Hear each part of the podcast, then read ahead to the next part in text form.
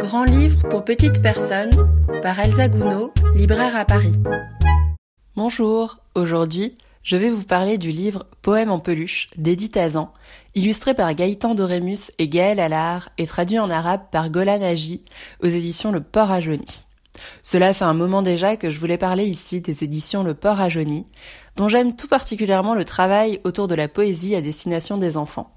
C'est que j'aime personnellement beaucoup la poésie, forme littéraire trop peu envisagée pour les enfants à mon goût, alors qu'il me semble pourtant qu'elle peut bien se prêter à la littérature jeunesse, par une attention portée aux sonorités, aux images de la langue et associations libres, forme d'expressivité parfois naturelle chez les enfants. Le Port à Jauny est une petite maison d'édition marseillaise de livres pour enfants, fondée autour de la relation entre les langues françaises et arabes. Tous leurs livres sont bilingues, écrits dans les deux langues, avec un fort attrait pour la poésie pour enfants dès un jeune âge, mais également des albums jeunesse. Ainsi, ils sont édités tant des traductions de livres publiés initialement en Égypte, euh, au Liban ou en Syrie, que des créations françaises, alors traduites en arabe et jouant sur le double sens de lecture entre les deux langues. La maison développe ainsi un très beau catalogue, maintenant assez étoffé, avec des auteurs et illustrateurs plus ou moins connus, donnant un tout très cohérent et surtout passionnant.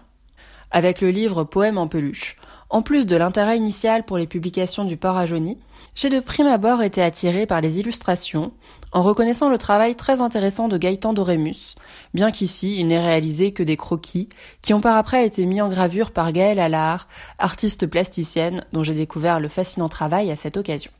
Gaëtan Dorémus a écrit et illustré de nombreux albums, notamment au Rouergue, au Fourmi Rouge, au Seuil Jeunesse ou chez Albin Michel Jeunesse.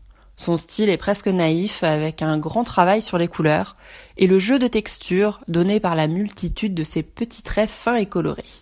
Mais en y regardant de plus près, l'on remarque que l'autrice, Edith Azan, est une poétesse reconnue pour ses nombreuses lectures publiques et a déjà été publiée chez de nombreux éditeurs, principalement de littérature générale comme POL.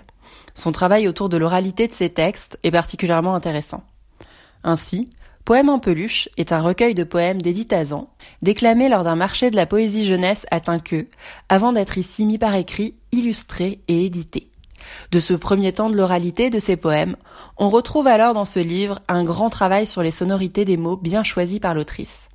Ces poèmes, individuellement et dans leur globalité, en s'imbriquant les uns aux autres, cherche à retranscrire l'enfance en elle-même par l'évocation de peur, par des bruits, répétitions, onomatopées ou gros mots comme autant de sensations ou émotions même de l'enfant.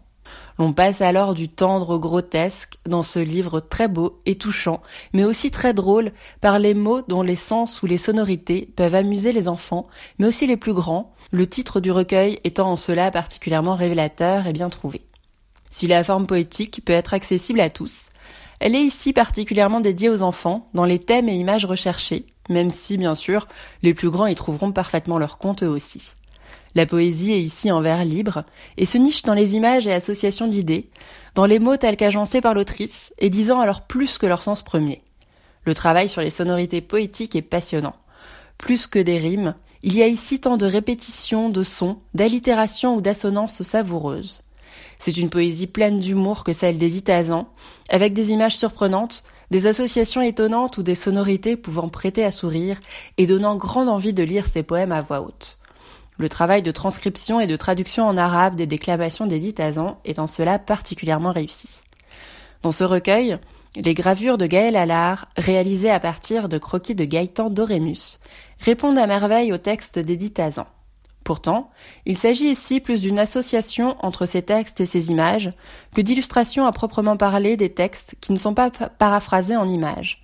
En effet, l'éditrice a conçu le projet de livre en connaissant en parallèle les illustrations et les déclamations de poèmes qu'elle a proposé d'associer ici. Les illustrations forment une sorte de galerie de monstres, plus ou moins effrayants ou drôles, fantasques ou parfois plus doux, dans des tons très beaux de vert, rose, orange et noir.